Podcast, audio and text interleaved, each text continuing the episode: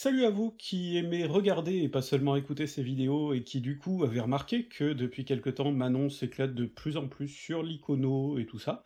Et puis ben salut à vous qui pensez plutôt que c'est sympa de nous écouter en faisant la vaisselle, en faisant du sport, quelle idée complètement con, ou pourquoi pas même du tricot, et qui du coup ratez pas mal de choses avec tout ça.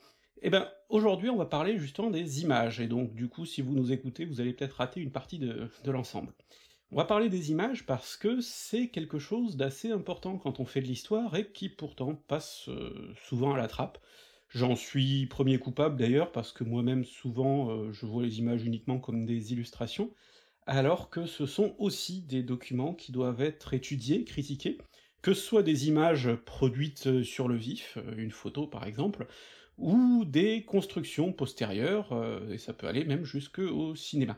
Donc on va parler de pas mal de choses dans cette vidéo, qui va sûrement être euh, assez dense et comment dire, débroussailler un petit peu le, sujet, sans aller à fond dedans, parce que c'est pas mon domaine non plus, mais je pense que c'est très important d'attirer votre attention là-dessus, parce que on est sur YouTube, euh, c'est un média de l'image, et mine de rien, euh, c'est important aussi de savoir s'en emparer de ces images et de savoir comment les aborder. Alors pour commencer, on va balayer devant notre porte et on va parler de l'usage des images dans la vulgarisation historique. Parce que figurez-vous que, si vous l'avez pas remarqué, vous avez affaire ici à un contenu de vulgarisation historique. Je sais, c'est étonnant. Et pour commencer, je voudrais parler d'une série documentaire qui a fait beaucoup polémique, et il y a de bonnes raisons pour ça, c'est la série Apocalypse par Daniel Costel et Isabelle Clarke. Apocalypse, vous connaissez peut-être, ça a commencé en 2009 avec la Seconde Guerre mondiale, puis il y a eu 15 000 déclinaisons, euh, Hitler, euh, la Première Guerre mondiale, la guerre froide, etc. Bon, ce qui pose problème, c'est euh, plusieurs choses. Déjà, c'est le fait que euh, le documentaire a parfois un certain mépris pour les faits, a tendance à simplifier beaucoup de choses, voire à complètement euh, déformer les choses. Et ça, c'est un souci qui a été relevé par pas mal d'historiens, et ce qui pose problème dans ce genre de cas, c'est que bon, euh, à l'occasion, euh, un documentariste peut être sincère et dire bon bah effectivement je me suis planté, Là, c'est pas du tout le cas. Euh, Daniel Costel, notamment, a été très virulent en traitant les historiens, je crois, de crypto-communistes, en les insultant à la radio, etc. Euh, notamment à un moment où Pierre Grosseur critiquait sa série sur la, guerre, froide, sachant que Pierre Grosseur est quand même très très loin d'être un crypto-communiste. Donc, euh, il y a déjà ce problème-là. Euh, Daniel Costel, c'est quelqu'un qui fait des documentaires depuis très très longtemps. Moi, il y a quelque temps, d'ailleurs, j'ai été invité euh, au rendez-vous de l'histoire de Blois à commenter un de ses documentaires sur les grands paquebots. Et euh, bah, pendant la projection, je me suis un peu bouffé les doigts parce que c'était bourré d'erreurs, donc j'ai pas manqué de le dire ensuite dans mon commentaire, mais c'est significatif. Mais c'est pas de ça dont on va parler ici, ce qu'il faut évoquer surtout, c'est les images. Apocalypse s'illustre par le fait qu'il passe beaucoup d'images colorisées, parfois en y rajoutant d'ailleurs des effets sonores, et bon, euh, c'est sous cet angle-là de euh, la guerre sous un autre angle, et puis ensuite euh, les périodes sous un autre angle. Alors, il y a des gens qui s'y sont opposés par principe, mais au-delà de l'opposition de principe à la colorisation d'images noir et blanc, ce qu'il faut surtout poser comme question, ce qui a déjà été fait, et vous pourrez aller voir dans l'article qui accompagne cette vidéo des liens vers des tribunes, des articles qui analysent ça bien mieux que je ne le fais, ce qui a été, ce qui a été critiqué, c'est avant tout le fait que ça nivelle les images.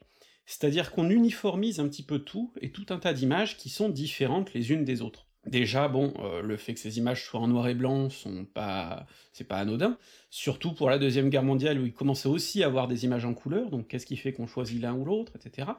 Mais surtout, toutes ces images-là, produites en particulier par temps de guerre, ben c'est pas des images innocentes, c'est rarement euh, quelque chose comme nous ce qu'on fait en sortant notre téléphone, et c'est vrai qu'en mettant de la, de la couleur en plus, ça donne un côté actuel, dans un monde où nous, on a tous ou presque une caméra dans la poche, alors qu'à l'époque, c'est pas le cas, et donc euh, clairement, c'est pas euh, comme euh, des soldats ukrainiens aujourd'hui qui peuvent filmer les combats bah, depuis l'intérieur. À l'époque, quand on sort une caméra sur une zone d'opération, c'est souvent à des buts de propagande, quand même, d'une manière ou d'une autre, alors qu'il va ensuite être plus ou moins déguisé. Si on veut pousser jusqu'à l'absolu, même, on va avoir des fois où on va carrément rejouer la scène après, euh, par exemple, la, célèbre photo du planté de drapeau à Iwo Jima, euh, c'est ça, on a refait la scène après coup. Ce qui peut poser problème avec ce nivellement des images, c'est que ça camoufle euh, ce qui relève de la propagande et ce qui n'en est pas. Par exemple, un, cas qui est revenu dans les critiques, c'est que Apocalypse utilise des images de charges de cavalerie polonaise contre des blindés allemands, qui ont justement été produites par la propagande allemande, pour montrer à quel point euh, ces Polonais sont arriérés, etc., etc. Alors qu'en fait, ce phénomène-là de charge de cavalerie contre des blindés, il était relativement marginal dans l'histoire euh, de la Seconde Guerre mondiale, et que quand il s'est produit, il y avait des raisons à ça, et d'ailleurs ça s'est pas forcément si mal passé pour les Polonais. Donc vraiment, euh, il y a déjà ce, problème-là que, euh, ici, souvent, les images vont être utilisées pour étayer un discours, alors que, ben, il faut savoir les critiquer, et le problème c'est que dans un documentaire comme ça, on peut pas montrer d'où viennent les images, qui les a produites, pourquoi, à moins de décider d'en faire l'angle du documentaire. Alors j'en viens maintenant, du coup, à ce que nous on fait avec cette série de vidéos euh, depuis maintenant euh, 8 ans. Bon, on a tâtonné aussi, hein. Déjà, on a été conditionné aussi par nos moyens techniques. Euh, pendant longtemps, euh, Manon montait les vidéos avec un ordi qui tenait plus de la patate que de l'ordinateur, donc forcément, elle pouvait pas trop s'éclater de toute façon sur la recherche d'images, euh, elle galérait beaucoup. Aujourd'hui, elle peut s'en donner beaucoup plus à cœur joie, donc déjà, ça change la densité d'images qu'on peut mettre à l'intérieur. Mais il n'y a pas que ce, ce problème-là technique, il y a aussi des choix. On a très vite fait le choix qu'on ne mettrait pas d'images euh, animées, sauf éventuellement euh, des exceptions, mais je crois qu'on l'a jamais fait jusqu'à présent.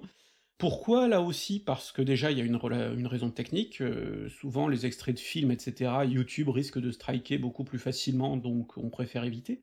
Mais surtout parce que, personnellement, je trouve que ça détourne facilement l'attention, et en plus, quand on utilise des extraits de films, c'est des choses qui vont rester vraiment gravées ensuite dans les rétines, dans les mémoires, or ce sont des reconstitutions, et ça on en reparlera plus tard dans la vidéo, mais du coup, nous, on préfère éviter ça.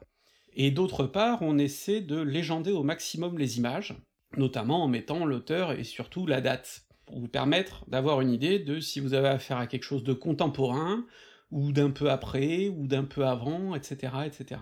Et ça nous paraît très important, mais je me suis rendu compte il y a quelque temps, quand j'ai été euh, questionné par un étudiant qui travaille justement sur les choix éditoriaux des, vidéastes historiques, qu'en fait, visiblement, notre démarche était assez rare de ce point de vue-là, que tout le monde ne le faisait pas.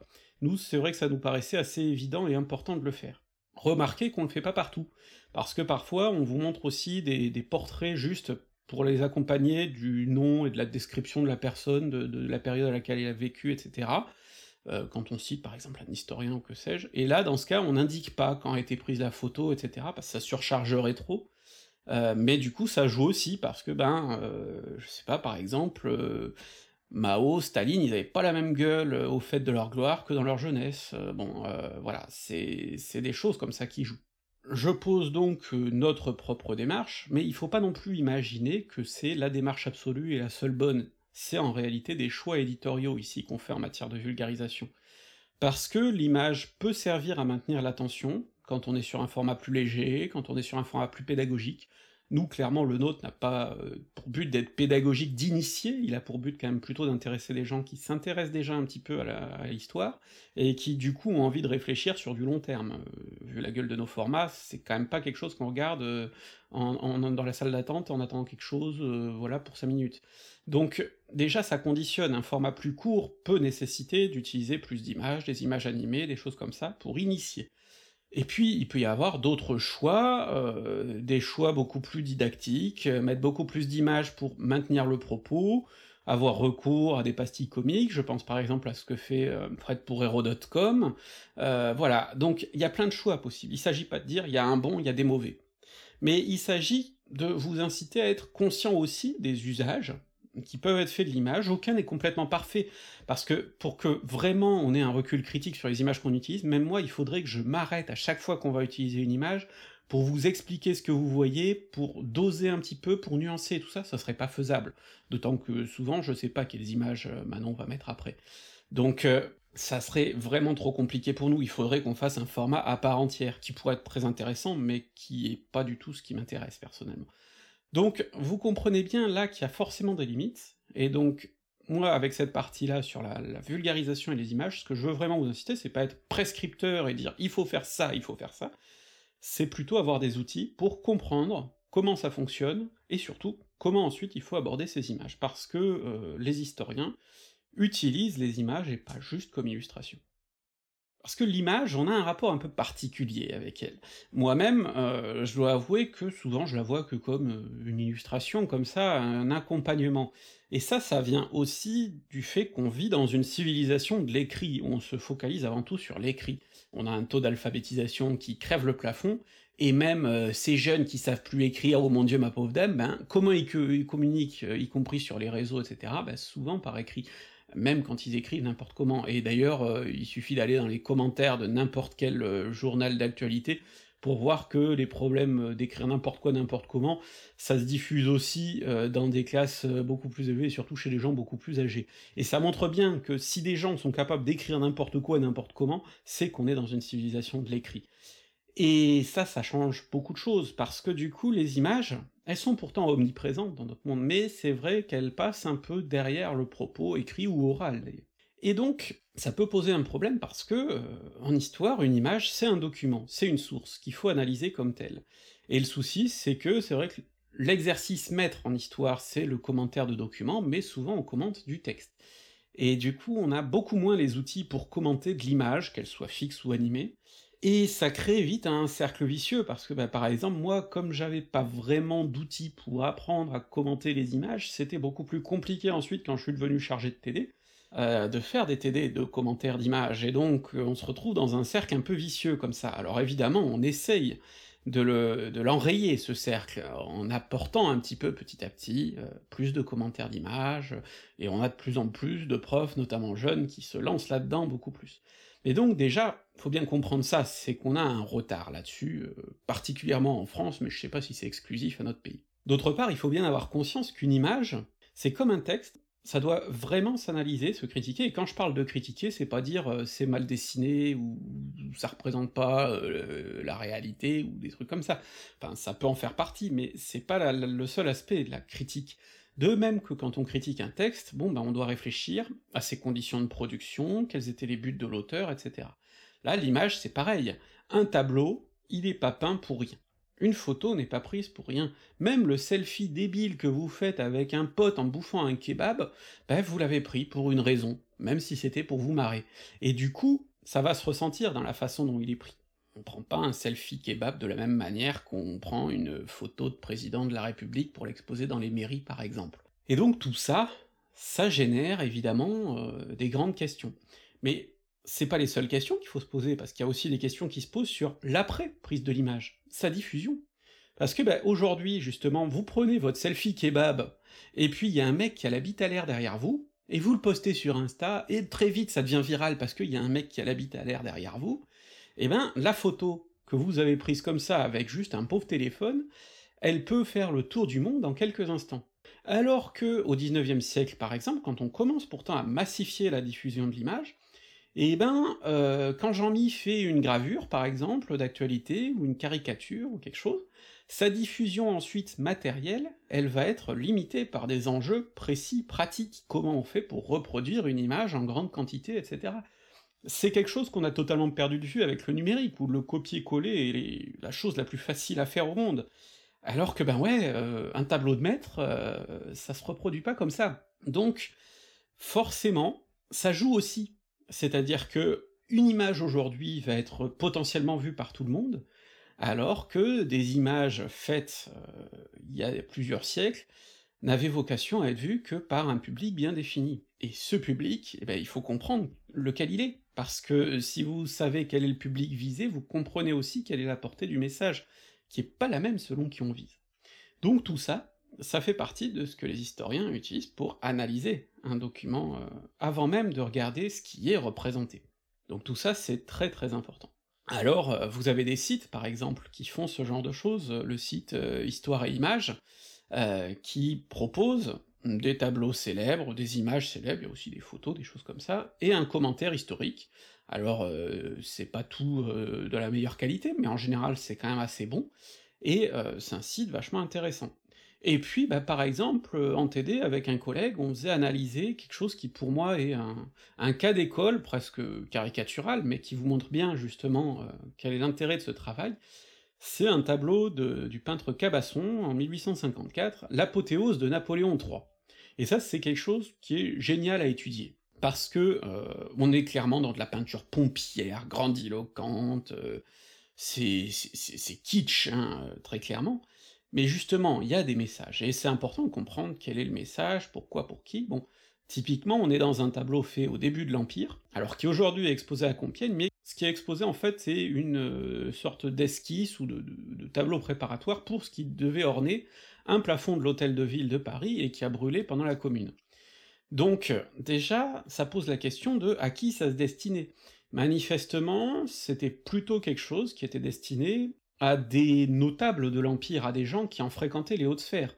Ce qui signifie qu'on n'est pas là dans de la propagande qui cherche à enfoncer quelque chose dans la tête des masses, mais beaucoup plus dans de l'auto-célébration d'une certaine manière, parce qu'on va flatter plutôt des gens qui sont déjà plutôt convaincus. Et donc si on regarde ensuite ce qui est représenté, ben, très vite on voit que, bon évidemment au centre on a Napoléon III en majesté, hein, c'est évident, ensuite autour de lui on a plein d'allégories, puis alors c'est un pot pourri, parce que on a des choses tirées de la mythologie grecque, euh, je crois qu'on a Athéna qui se balade dans un coin par exemple, on a une allégorie de la France qui se balade à côté de lui, des allégories des arts, etc. Mais on a aussi des symboles beaucoup plus euh, contemporains de la légitimité de Napoléon III. Par exemple, dans le ciel, on a deux petits chérubins qui portent une urne du suffrage universel, pour rappeler l'élection de 48, le plébiscite de 51, puis le plébiscite de 52. Bon, il faut bien montrer que Napo, il est là euh, par la volonté des urnes. Mais il y a aussi un autre facteur de légitimité, c'est Napoléon Ier. Et ben là on le voit dans un nuage, euh, tel Mufasa dans le Roi Lion, qui brandit son chapeau en disant au petit neveu euh, n'oublie pas qui tu es, puis derrière il y a les maréchaux d'Empire, tant qu'à faire, hein, pour bien montrer. Et puis pour ceux qui auraient pas compris, il y a aussi l'aigle impérial qui se balade au milieu pour vraiment enfoncer le clou. Bon, là je vous ai brossé à très gros coups de pinceau un petit peu tout le programme qui est résumé dans, cette œuvre, mais bon, bah tout ça c'est pour vous montrer qu'une œuvre, il y a, des codes, il y, a des choses qu'on cherche à représenter. Alors ici, évidemment, c'est grossier, hein, euh, c'est très évident. C'est rarement la propagande la plus subtile, celle-là, justement, bah c'est pas de la propagande, c'est plutôt de l'autofellation, en fait. Mais ça parle quand même de la vision que le régime essaie de se donner de lui-même. Euh, par exemple, on est à l'époque où il va commencer à y avoir des campagnes en Crimée, tout ça. Bon, bah on a une représentation de la victoire, parce que l'Empire, faut quand même aussi que ce soit les victoires militaires, etc. Bon. Évidemment, cet exercice-là que je viens de faire sur une œuvre ultra cliché, bah en fait, on peut le faire sur plein d'autres photos qui doivent être étudiées pour euh, qui on vise, qu'est-ce qu'on montre, qu'est-ce qu'on montre pas aussi. Euh, je sais pas, on peut penser à la célèbre photo, par exemple, de la prise du Reichstag par les soldats russes en 1945. Bon, ben on sait que le, le fameux soldat russe qui plante le drapeau, eh ben on l'a retouché parce qu'il avait deux montres au poignet et de montres au poignet, ça voulait dire qu'il en avait probablement piqué une sur un cadavre. Or, l'armée rouge pouvait pas avoir de pilleurs, donc on a retiré une montre numériquement. Enfin, numériquement non, mais avec les, dispositifs de montage de l'époque. Donc tout ça pour vous dire que toute image doit s'analyser et que c'est un document historique à part entière. Maintenant, on va essayer de détailler un petit peu les différentes catégories, justement. Alors pour commencer, je voudrais m'attarder sur une catégorie importante qui est celle du portrait, la représentation des personnages. Pourquoi? Bah Parce que quand on parle d'histoire, malgré tout, on est formé à penser en termes de personnages, pour les critiquer, pour les apprécier. Et l'image qu'on en a, du coup, reste gravée dans notre esprit, après s'être gravée dans notre rétine. Et alors évidemment, bon, bah, il y a des personnes qui ont été photographiées, mais même ça, on va voir que ça peut cacher des choses. Mais ensuite, il y a les personnes dont on a fait le portrait. Et pour toute une période de l'histoire, ces portraits, ils ont été faits bien bien après coup, sans qu'on sache du tout à quoi ressemblait la personne. Et là, je vais prendre un exemple que je tire d'une BD géniale, La Balade nationale, qui est le premier tome de l'histoire dessinée de la France, qui est actuellement en cours de production par la revue dessinée. C'est euh, une série de BD qui est géniale, puisqu'à chaque fois vous avez collaboration entre des auteurs de BD et des universitaires, avec une partie BD puis une partie euh, cahier explicatif d'une certaine manière, réflexion sur l'histoire qu'on vient de raconter, et surtout, c'est une BD qui ne cherche pas à représenter l'histoire, mais qui représente l'histoire en construction, des réflexions, des choses comme ça. Dans certains épisodes, par exemple, ce sont des historiens qui vont raconter euh, la période, qui vont débattre, qui vont discuter, qui vont s'engueuler. Je pense par exemple à la, au tome de Bruno Dumézil sur euh, les invasions barbares, où on fait dialoguer euh, un historien français, un historien allemand de la fin du 19e, qui s'engueulent sur justement toutes les, interprétations du barbare et tout ça. Donc il y a vraiment cette réflexion-là, on est très éloigné de, par exemple, la, série assez classique, assez ancienne de l'histoire de France en bande dessinée, qui a essayé de raconter l'histoire avec un style beaucoup plus réaliste. Ici, on est dans un style qui peut se permettre justement d'être très fantaisiste. Le, tome sur la guerre de Cent Ans, par exemple, et l'époque de la peste noire, euh, qui traite du coup d'un temps qu'on évoque généralement comme un temps de crise, bon ben ils ont choisi une dessinatrice qui a un style assez enfantin, euh, tout en rondeur, etc et le récit est raconté par la mort elle-même, parce que c'est une période où entre la peste, la guerre, etc., bon bah oui, la, mort est au rendez-vous. Donc c'est des choix comme ça, puisqu'à partir du moment où on abandonne la volonté de réalisme pour plutôt se permettre une réflexion sur le passé, ben, on peut faire plein de choses. Et donc ce premier tome, La Balade nationale, euh, c'est un tome qui essaie de poser un peu l'angle de la série, une réflexion plus large sur l'histoire de France, sur la question des origines aussi, et donc c'est une vraie balade qui nous est proposée, une balade en camionnette, autour de six personnages. On a cinq personnages consentants et un qui l'est beaucoup moins. Et les cinq principaux personnages, du coup, bah, ce sont cinq personnages qui portent une vision de l'histoire de France et de la France elle-même. On a Michelet, le grand historien français, on a Molière, la langue de Molière, on a Marie Curie, on a Jeanne d'Arc, et on a le général Dumas, le père d'Alexandre Dumas, un général noir dans les armées de Révolution et d'Empire. Et puis le sixième, qui est pas consentant du tout, c'est le maréchal Pétain, qui a été volé dans son cercueil, puisque justement les autres personnages considèrent que toutes les polémiques en ce moment sur l'histoire, et notamment sur le rôle de Pétain, justifient qu'on remette les choses un petit peu à jour. Et donc euh, le personnage de Pétain souvent va servir de contrepoids aux discussions, va apporter un avis assez rance, on va dire, et surtout, ne quitte jamais son cercueil, ce qui fait que le personnage qui est pourtant celui dont on a le plus d'images, puisqu'on a des, photos nombreuses de Pétain, eh ben c'est celui dans la BD qu'on ne voit pas puisqu'il quitte jamais son cercueil. Mais donc sur les autres, eh ben on a des, représentations des autres, et euh, il se trouve que Jeanne d'Arc, euh, ben, euh, elle se pose très vite un problème, on la voit monter dans la camionnette, et elle se regarde dans le miroir, et elle dit Mais quand même, je ressemblais pas à ça ». Et Michelet lui répond Bah oui, mais le problème c'est que vous êtes la seule d'entre nous dont on n'a aucune représentation qui a été faite par quelqu'un qui l'a connu. Donc, ben on vous représente comme on peut. Et donc ça, ça, pose justement la, question de la représentation Jeanne d'Arc, on la voit pas telle qu'elle était, on la voit telle qu'on se la représente avec toute une accumulation de légendaires, de représentations du Moyen Âge, de représentations de ce qu'était une femme au Moyen Âge, de la représentation du coup de ce qu'était une femme qui quand même ressemble beaucoup à un homme par certains aspects au Moyen Âge, etc., etc. Et donc finalement, bah, la Jeanne d'Arc réelle, euh, elle est impossible à, toucher, à, voir. Et alors dans la, dans la BD, ils vont encore plus loin avec le personnage de Vercingétorix, puisqu'à un moment, la camionnette s'arrête à Gergovie, alors euh, on contemple un, monument qui justement a été érigé en hommage à, à Vercingétorix, qui porte un casque gaulois que Michelet fait remarquer qui est complètement anachronique, et puis, euh, ben, vers Saint-Gétorix, en fait, euh, les personnages le ratent. Euh, il aurait voulu leur parler, mais ils étaient en train de regarder ailleurs, et du coup, il avait pas le temps, il est parti. Et Michelet se lamente en disant, ben mince, on saura jamais à quoi ressembler vers Saint-Gétorix. Parce que là aussi, vers Saint-Gétorix, de fait, son image, c'est une construction. Alors, une construction qui passe par les tableaux pompiers célèbres, et d'ailleurs au, réalisme très discutable, parce que Vercingétorix qui arrive à cheval dans un cheval dont on voit que le galop vient de s'interrompre euh, pour poser ses armes au pied de César, euh, la scène est probablement assez surréaliste, euh, plus probablement qu'on a quand même un, un, gars qui a été lâché par tous ses soutiens et qui se rend un peu piteusement. Hein. Mais bon, on, est à une époque où, au contraire, il faut magnifier la, défaite française, enfin la défaite gauloise, mais qui est française, du point de vue des, des peintres pompiers de cette époque. Et c'est une image qu'on retrouve jusque dans euh, Astérix, euh, où le Vercingétorix d'Uderzo et Goscinny pose ses armes sur les pieds de César. Ouais.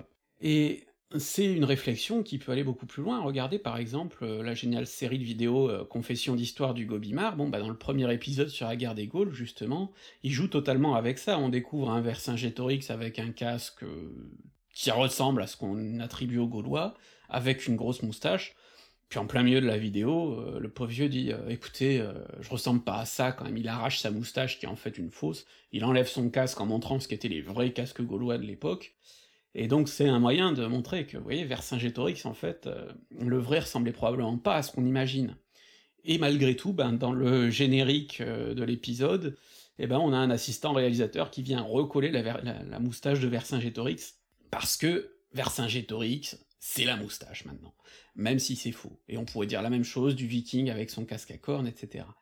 Donc tout ça pour vous montrer que euh, les images peuvent créer comme ça une, euh, une vision qu'on a. Ça va créer, bah justement, quand on parle de Gaulois, on pense tout de suite à la bonne moustache, euh, au sanglier rôti, etc. C'est très éloigné de la réalité, mais ce sont des images qui portent. Et sur toute cette période, finalement, où on n'a pas d'image qui avait une volonté de réalisme, euh, eh ben, c'est assez compliqué, du coup, de se représenter ce passé-là. Prenez une scène mythique comme le baptême de Clovis. Bon ben Clovis, on sait pas à quoi il ressemble, et je vous ai raconté à quel point le baptême de Clovis, on sait quasiment rien sur le sujet, à part qu'il s'est produit. Donc toute représentation du baptême de Clovis, elle en dit avant tout beaucoup sur les représentations de celui qui l'a fait. Et d'ailleurs, pendant très longtemps au Moyen Âge, on représente les scènes non pas telles qu'elles se sont produites ou telles qu'on pense qu'elles se sont produites, mais plutôt telles qu'elles se produiraient à l'époque où on les présente. Les gens ont le costume de l'époque de l'œuvre, pas de l'époque représentée, c'est comme ça qu'on a des scènes de guerre de Troie en costume médiéval. Donc tout ça, c'est aussi des choses qui vont faire évoluer nos images, nos représentations, parce que ben il y a tout un tas de personnages, Clovis, Charlemagne, euh, Philippe le Bel, pourquoi pas, on n'a pas de représentation d'eux tels qu'ils étaient. On a des représentations stylisées, on a des représentations telles qu'ils devaient être. Cela dit, même après, quand on a des peintures qui cherchent beaucoup plus le réalisme, il faut pas non plus se leurrer, il y a un programme derrière. Louis XIV en costume de sacre, évidemment, on cherche à représenter quelque chose. Et alors quand on le représente en costume romain, euh, c'est pas que Louis il avait une passion pour le cosplay antique, hein. Euh, c'est juste qu'on veut faire ressortir quelque chose. Bon, euh, on peut aller même plus loin, regardez Louis XVIII en costume de sacre, il est majestueux, il est beau, il a son beau manteau et tout ça. Sauf qu'à la même époque, on sait qu'il est complètement gangréné, qu'il peut pas se faire sacrer justement pour des raisons de santé, qu'il est d'une obésité morbide, que du coup les Français l'appellent le gros cochon, bon bah forcément ça tranche avec le portrait de Sacre euh, en majesté. Donc tout ça, ça joue aussi dans l'image. On diffuse évidemment, un peintre officiel va pas représenter Louis XVIII le gros cochon, à moitié gangréné, ça aurait aucun sens. Et ça peut aller plus loin, parce que même la photo peut faire ce genre de choses. Regardez les portraits présidentiels. Giscard, par exemple, qui décide de complètement casser les codes en posant devant un drapeau français au vent, le, regard euh, vers l'infini et tout ça, ça tranche complètement avec Pompidou et De Gaulle dans leur bibliothèque. C'était pour donner une image de jeune, et pourtant Giscard, comment tout le monde le voit, comme un vieil aristo complètement ringard, euh, le mec de l'accordéon, le mec des du au revoir extrêmement malaisant, le mec des vœux d'anémone encore plus malaisant, etc., etc. Donc euh, vous voyez bien qu'il y a le programme et puis il y a la réalité. Dans le même genre, Sarkozy a voulu se faire un portrait présidentiel qui renouait avec le côté de Gaulle, là aussi, très digne, dans la bibliothèque, mais enfin en rajoutant le drapeau européen quand même pour moderniser. Sauf que ben Sarkozy, euh, c'est euh, le, petit bonhomme un peu ridicule, les affaires de cœur, Carla et moi c'est du sérieux, si tu reviens j'annule tout, casse-toi pauvre con, descends un peu me dire, etc., etc. Et du coup, ben, la, comment dire, euh, la grandiloquence gaulienne, euh, elle reste pas, et du coup, le portrait, il, fait complètement déconnecté. Donc, euh, vous voyez bien que l'image, même avec la photo, on peut essayer de représenter des choses pour créer une image qui, en fait, ben, ne va pas vraiment durer ou marquer. Alors que dans d'autres cas, ça peut marquer. de Gaulle, par exemple, son image marque, à tort ou à raison. Donc il y a comme ça tout un tas de choses qui jouent, et qui font que, bah, mine de rien, euh, tous ces portraits ont un sens et laissent une empreinte. Mais maintenant, je voudrais vous parler d'un autre outil qui est très utile pour les historiens, évidemment, c'est vraiment la photo et son analyse comme document historique. Et pour commencer, je voudrais m'attarder sur un exemple, je sais que certains vont dire « Oh non, encore bah, Je vais vous parler du Titanic, puisque c'est mon domaine de recherche principal, et que c'est là que j'ai eu l'occasion de me confronter vraiment aux images et à leur analyse. Et déjà, je voudrais commencer par un point qui est peut-être peu instinctif, mais c'est que des fois, les images nous apprennent quelque chose même quand elles n'existent pas.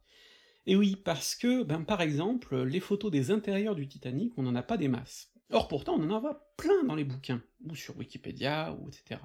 Mais souvent, il y a une erreur d'identification. Très souvent, c'est son jumeau, l'Olympique. Et ça, bon ben, ça peut passer comme ça pour une info secondaire, après tout, ils étaient jumeaux. Bon, déjà, on sait qu'il y a des différences. Et donc dans les espaces qui ont été photographiés sur les deux, on peut justement analyser ces différences, pour comprendre comment la compagnie s'adaptait au goût des gens, et donc pour comprendre quel était le bout des gens à l'époque. Bon, ça, ça déjà, c'est un aspect intéressant. Mais d'autre part, cette absence d'image, elle est intéressante aussi comme fait historique. Prenons par exemple les images filmées. On nous sort régulièrement des images filmées en nous disant regardez, c'est le Titanic, c'est des images inédites, on vient de les retrouver. En fait, on a une seule séquence filmée du Titanic et qui est globalement inintéressante. Euh, il est dans les chantiers, euh, à son quai d'aménagement, on voit pas grand chose, en fait, c'est pas intéressant. On nous montre aussi beaucoup d'images de départ, on nous montre une image du capitaine sur la passerelle avant le départ, etc., en nous disant c'est le Titanic. Pas de bol, c'est pas le Titanic. La preuve, le capitaine, il est en costume blanc, qui est un costume d'été, or le Titanic est parti le 10 avril, il fait un temps pourri à ce moment-là, L'endroit le plus euh, ensoleillé qu'il va fréquenter, c'est le port de Cherbourg. Cherbourg en avril, avant le réchauffement climatique en tout cas, c'était quand même plutôt dégueulasse. Donc on peut globalement euh, dire que bah non, en fait, euh, c'est pas le départ du Titanic, ils avaient leur uniforme d'hiver, leur uniforme noir à ce moment-là. Mais tout ça, là encore, ça nous dit quelque chose. Si on s'est pas emmerdé à venir filmer le capitaine pour le départ du Titanic alors qu'on l'avait fait pour suivre l'Olympique un an plus tôt, si on s'est pas emmerdé à photographier les intérieurs du Titanic sous tous les angles alors qu'on l'avait fait pour l'Olympique un an plus tôt, c'est parce que le vrai événement, c'était le départ de l'Olympique en juin 1911. Le Titanic en avril 1912, bon bah, c'est un nouveau gros paquebot, c'est vrai, mais c'est pas aussi révolutionnaire que l'Olympique en son temps. Et ça c'est important parce qu'aujourd'hui, bah, comme c'est le Titanic qui a coulé, on aime bien créer cette dramaturgie, euh, cette ironie dramatique du c'était le navire qui faisait l'événement et pouf, il a coulé. En fait, l'événement, c'est surtout le naufrage qui l'a créé. Certes, le Titanic était euh, le plus gros navire de son temps, mais juste parce qu'il battait l'Olympique de quelques tonneaux, alors que l'Olympique battait son prédécesseur de 15 000 tonneaux, c'était un truc énorme, on rajoutait la moitié de la taille par rapport au précédent recordman, enfin c'était un truc monstrueux. Donc, ce qu'il faut bien voir là, justement, c'est une remise en contexte, et du coup, d'un coup, euh, le Titanic devient moins exceptionnel. Et ça, c'est super important pour replacer les choses dans leur contexte. Parce que de la même manière, plein de documentaires vont dire « c'était le navire insubmersible et il a coulé », bah pas de bol, en fait, euh, tous les gros navires de l'époque, on disait qu'ils étaient insubmersibles, simplement. Celui-là a coulé, et du coup, c'est celui dont on se souvient qu'on le disait insubmersible, les autres on a oublié. Donc, vous voyez comment l'absence d'image, déjà, ou en tout cas leur quantité bien inférieure, peut être une source d'information aussi, si on n'a pas jugé utile de prendre telle ou telle photo alors qu'on l'avait prise dans d'autres cas, ben c'est peut-être que c'était pas si inédit que ça, si exceptionnel que ça, etc., etc. Bon après il y a d'autres critères qui vont expliquer aussi qu'on n'ait pas photographié autant le Titanic, par exemple le fait que les travaux sont finis euh, un peu au dernier moment et que du coup on a eu moins le temps de le photographier, ce genre de choses. Mais enfin, ça suffit pas à expliquer tout ça, sans expliquer aussi qu'il y avait un jumeau qui venait de passer juste avant, et que du coup, il y a moins besoin de ces photos-là. Ensuite, on peut faire face à un autre problème vis-à-vis des photos. C'est l'erreur d'identification. Bon bah déjà j'ai ébauché ça en vous disant toutes ces photos qui circulent où on dit c'est le Titanic, et en fait c'était l'Olympique. Et des fois, pas à la même époque d'ailleurs, ce qui là aussi est porteur d'informations, parce que l'Olympique dans les années 30 il avait évolué. On avait changé tout un tas de choses pour s'adapter au goût du moment. Par exemple, on avait repeint le grand escalier en verre avocat, allez savoir pourquoi. Il y a une des photos les plus célèbres, qui représente euh, théoriquement l'équipage du Titanic, les officiers du Titanic au grand complet. On la retrouve dans plein de bouquins, moi je l'ai vu 15 000 fois quand j'étais gamin, et je l'ai presque mémorisé par cœur, à tel point qu'aujourd'hui encore j'associe ces visages aux officiers en question. Sauf que pas de bol, c'est pas eux. Là aussi on a des indices, cette fois-ci ils portent bien leur uniforme noir, sauf la casquette, la casquette est blanche. Ça colle pas avec les photos qui ont été prises au moment du départ, on a effectivement une ou deux photos de presse de, des officiers du Titanic, euh, enfin du capitaine du Titanic surtout au moment du départ, il porte pas la même casquette que sur cette photo de groupe. Et puis surtout, si on compare euh, les, officiers avec euh, les personnages réels, ben, à part trois exceptions, le capitaine et deux des, autres personnages, tous les autres ne sont pas clairement ceux qui étaient sur le Titanic. En fait, la photo a été prise là aussi sur l'Olympique quelque temps avant. Simplement, après le naufrage, alors que euh, plus de la moitié de l'état-major du Titanic était mort dans le naufrage, on avait besoin d'objets de deuil. Et cette photo-là a été reprise, diffusée à grande échelle comme carte postale, commémorative, et c'est comme ça que c'est devenu l'équipage du Titanic dans les mémoires. Et on a parfois même un, truc encore mieux, euh, on a une photo qui a été prise sur l'Olympique, où on a le capitaine du Titanic et le médecin du Titanic assis dans des fauteuils, à bord d'un navire, qu'on les gens soient comme le Titanic, en fait, c'est l'Olympique. Derrière eux, on a aussi euh, deux membres de l'état-major du futur Titanic, et puis deux autres, qui eux par contre étaient juste officiers à bord de l'Olympique. Et là, ça se voyait nettement que c'était pas des officiers du Titanic, et donc, pour une carte postale mémorielle, eh ben ils ont repris cette photo, mais ils l'ont retouchée. Ils ont fait à la Staline, ils ont gommé les deux officiers qui étaient pas à bord, et comme ça ils ont pu faire croire que la photo a été prise à bord du Titanic. Alors, la retouche est made in 1912, donc ça se voit gros comme une maison que ça a été trifouillé cette photo, elle ressemble presque par certains aspects plus à un dessin qu'à une photo, mais il n'empêche que bah, quand on compare l'original et... la version finale, oui, on voit bien qu'il y a eu volonté, justement, là aussi, d'en faire un objet de deuil. Et donc finalement, bah, toutes ces photos-là, qu'on retouche, ou qu'on identifie différemment, elles ont une histoire. Parce que là aussi, ça montre qu'il y a eu volonté ensuite bah, de créer des objets pour capitaliser sur le drame, donc ça explique aussi euh, la portée du drame. Euh, on peut le retrouver aussi sur tout un tas de cartes postales qui ont été retouchées, qui montrent euh, des navires, alors ça peut être l'Olympique, ça peut être parfois des concurrents comme le Mauritania qui ressemble en rien du tout au Titanic, mais on a retouché juste la légende en disant bah non c'est le Titanic, c'est celui qui a coulé en 1912, etc., pour les vendre euh, à bien plus grande échelle. Et donc ça aussi c'est une information sur la médiatisation du drame. Donc tout ça c'est déjà intéressant en soi. Et vous voyez, pour l'instant je, je ne vous parle même pas de photos du Titanic lui-même. Mais pour finir, je voudrais quand même justement vous parler d'une photo du Titanic, une photo que j'ai vue 15 000 fois dans des bouquins sans y faire attention, parce que c'est une photo tout ce qu'il y a de plus banal, une photo qui représente la plage arrière du Titanic, à une escale. on voit des gens dessus, et puis bah voilà, pour moi, euh, pendant longtemps c'était juste anodin comme ça. Et en fait, il y a plein de choses à en dire. Bon, déjà, on sait précisément qui l'a prise quand. C'est un journaliste, pendant l'escale du 11 avril 1912 à Queenstown, la toute dernière escale du Titanic et il photographie cette plage arrière de troisième classe. Déjà, c'est intéressant parce que bon, c'est un endroit où il y a à la fois de l'équipage et de la troisième classe qui se fréquentent, et malgré tout, le pont n'est pas non plus noir de monde, alors qu'on est sur la dernière escale du navire. Ça aide à visualiser beaucoup mieux que dans les films, par exemple, ce que pouvait être euh, la densité de monde à bord, parce que c'est vrai que quand on dit euh, il y avait 2200 personnes à bord, on peut imaginer des ponts noirs de monde, et puis en fait, ben, 2200 personnes réparties sur un navire de cette taille-là, c'est beaucoup plus éclaté que ça.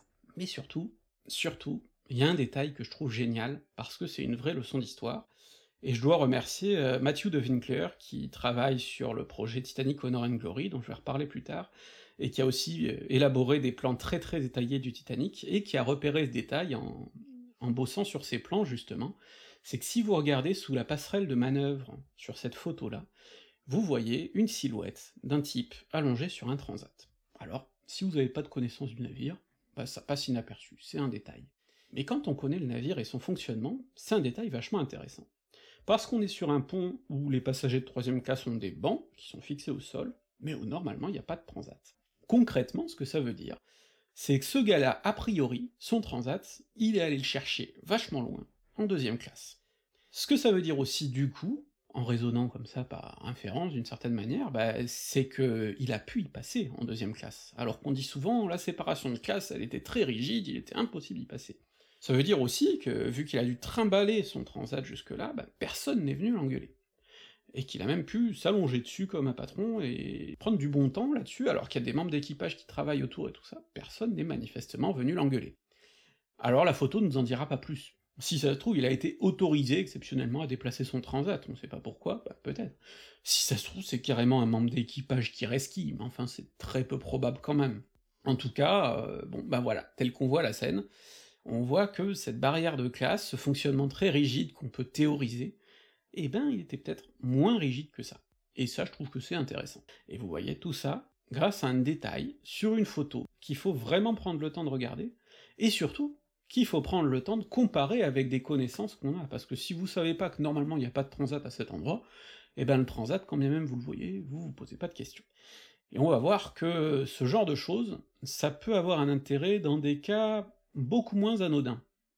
Parce que maintenant je voudrais vous parler d'un livre que j'ai derrière moi d'ailleurs, euh, un album d'Auschwitz, euh, par les historiens euh, Tal Brutmann, qui est français, et puis les deux Allemands, Stefan Herdler et Christoph Kreutzmüller ce sont... Euh, c'est une analyse d'un document historique extrêmement précieux et pourtant extrêmement complexe, qu'on appelle généralement l'album d'Auschwitz, qui est quelque chose de très particulier comme objet. On l'appelle aussi l'album de Lily Jacob, du nom d'une survivante de la Shoah, qu'il a récupéré au moment de la libération de son camp, en cherchant des affaires au fond d'une armoire.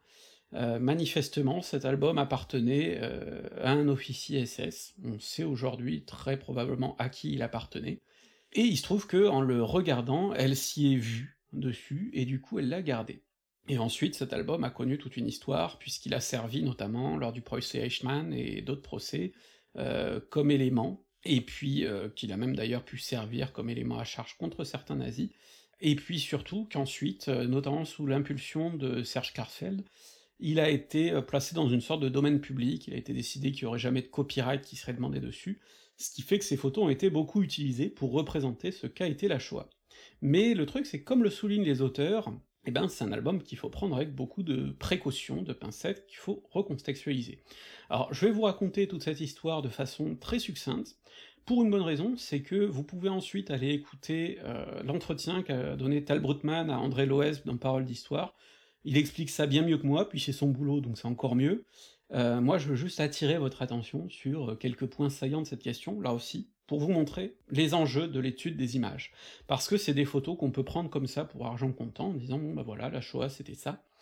Et en fait c'est beaucoup plus compliqué que ça. Déjà parce qu'il faut poser, comme toujours, la question de qui a produit cet album et pourquoi. Or, qui a produit cet album? Bah la réponse c'est des nazis. Et des nazis qu'ils produisent dans un but bien précis. On est en 1944, euh, au printemps-été, on est à un moment où s'organise une opération euh, massive, euh, la plus grande qui a été menée vraisemblablement à Auschwitz, la déportation des juifs de Hongrie.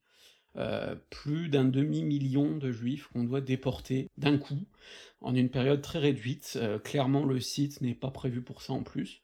Une bonne partie doit être tuée, assassinée en réalité, et une autre partie quand même doit être envoyée travailler dans des usines, parce qu'on a un moment où ça va très très très très mal pour l'effort de guerre allemand, et où du coup, ben, euh, l'extermination passe un petit peu euh, à l'arrière-plan par rapport à l'effort de guerre, et ça va jouer aussi dans la façon dont on va analyser cet album, je vais y revenir. Et donc du coup, comme c'est un plan d'une très grande ampleur, ben évidemment, les supérieurs veulent être tenus au courant de comment ça se passe, et donc cet album accompagne en fait un rapport. Et ça, ben, c'est important à comprendre, parce que ça conditionne toutes les photos. On a là des gens qui prennent des photos pour montrer à leurs supérieurs que tout se passe bien. Donc, ce sont des photos qui sont conçus avec un but précis. Montrer que les juifs sont, euh, alors on va pas dire consentants, mais en tout cas sont complètement inconscients de ce qui leur arrive, se laissent faire, qui a pas besoin d'avoir recours à de la violence disproportionnée. Euh, notamment, ils savent très bien que comme leur destinataire principal est Himmler, qui n'aime pas la vue du sang, qui est dégoûté par la violence directe euh, et tout ça, bon ben euh, il vaut mieux éviter ce genre de choses et plutôt montrer des mouvements de foule qui ont l'air bien ordonnés, des choses comme ça. Bref, c'est de montrer que c'est un travail qui, sur le plan technique, se, déroule bien, sans anicroche. Donc là déjà, on est dans une vision qui est évidemment biaisée. Euh, les épisodes de violence, on va dire, directs, euh, vont être camouflés. En fait, la seule photo où on voit très très clairement des gens imposer physiquement un déplacement à un autre, euh, c'est plusieurs juifs qui prennent, qui entraînent une femme juive vers une chambre à gaz, alors la photo est difficile à lire, est-ce qu'ils la soutiennent pour l'aider à progresser, sans savoir où ils vont, ou est-ce qu'ils la forcent parce qu'ils ont peur de menaces, de représailles ou quoi, on sait pas trop. En tout cas, pour les nazis, il y a un jeu évident dans cette photo, c'est de montrer, vous voyez, ils sont tellement cons, ces juifs, qu'on peut même les forcer à, ou en tout cas qu'on peut même les inciter à se forcer les uns les autres à s'emmener à l'abattoir. Donc vous voyez tout ce jeu-là. De la même manière, ils vont focaliser leur vue sur des juifs qui ressemblent à l'image qu'ils ont du juif. C'est-à-dire par exemple des juifs orthodoxes, avec des grandes barbes, des chapeaux, si possible avec des gros nez, des choses comme ça. Ou alors ils vont se focaliser sur des personnes manifestement handicapées. Ce genre de choses, pour là aussi étayer leur idée que ils ont affaire à un peuple dégénéré. Donc il y a tout ça qui rentre en ligne de compte, c'est-à-dire qu'ils savent ce qu'ils veulent photographier, ils sélectionnent ce qu'ils veulent photographier, et il y a d'ailleurs un jeu morbide, euh, c'est-à-dire que par exemple, euh, ils vont forcer les gens à sourire, ou certains d'ailleurs vont sourire par réflexe parce que c'est une photo et qu'ils ont l'habitude, on ne sait pas. Mais en tout cas, euh, il y, a cette forme-là qui peut se prendre, en jouant sur le fait que bah, tous ces gens-là ne savent pas ce qui les attend. Donc c'est ce qui pousse en fait les, auteurs à conclure dans le livre sur le fait que l'album n'est pas juste une illustration du crime, il fait partie du crime, c'est le crime lui-même. Donc il y a tout ça. Et puis ensuite, il euh, y a ce qui demande analyse. Déjà parce que, par exemple, il y a cette question de la violence. Je vous ai dit qu'on essaie de de pas montrer une violence outrancière, mais en fait la violence, heu, malgré tout, elle est omniprésente. Mais il faut savoir la lire. C'est-à-dire que, par exemple, on va avoir des scènes qu'on pourrait presque apparenter à un pique-nique. On voit des gens assis dans l'herbe, heu, certains vont pisser dans un coin, ce genre de choses, et c'est vrai que décontextualisé, on sait pas forcément trop à quoi on a affaire, en tout cas ça a l'air innocent.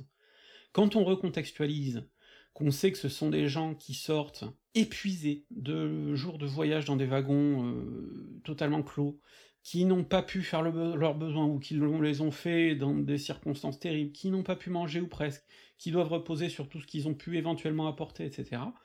Bon bah, ces scènes-là prennent un une lecture tout à fait différente évidemment, beaucoup plus affreuse. De la même manière, on a parfois, heu, des hommes qui ont la tête en entourée de bandages. En fait, ce sont des juifs orthodoxes qu'on a forcés à se raser, et qui du coup essaient de camoufler cette nudité dans des torchons, des choses comme ça. Bah là aussi, on a affaire à une violence, mais une violence qui n'est pas dite, qui n'est pas ouverte. On voit pas des gens se faire taper dessus ou se faire raser de force d'ailleurs, mais simplement, c'est la conséquence de cette violence. On peut voir aussi comme ça des femmes qui se couvrent le nez avec des mouchoirs, et en fait, ça nous rappelle que, il y a les crématoires qui tournent à plein régime juste à côté, donc ça nous rappelle que même si on ne voit pas justement de séquences d'extermination ici, même si on ne voit pas l'assassinat, même si on ne voit pas non plus forcément les gens aussi décharnés que sur les photos de la libération des camps par exemple, eh ben, le crime il est là, il est à portée de main. Et puis il y a aussi tout ce qui est passé, on va dire, heu, derrière le regard des photographes, ce qu'ils ont photographié malgré eux. Déjà parce que, par exemple, quand ils prennent des photos de gens dans des positions humiliantes, ou vraiment dans le but de les humilier, bah souvent ces gens-là affichent quand même une grande dignité. Et c'est une forme de défi, y compris pour des gens qui vont être exécutés, assassinés, heu, dans des circonstances terribles quelques instants après. On peut parfois entrevoir des regards de défi derrière les regards de soumission qu'espéraient avoir les nazis.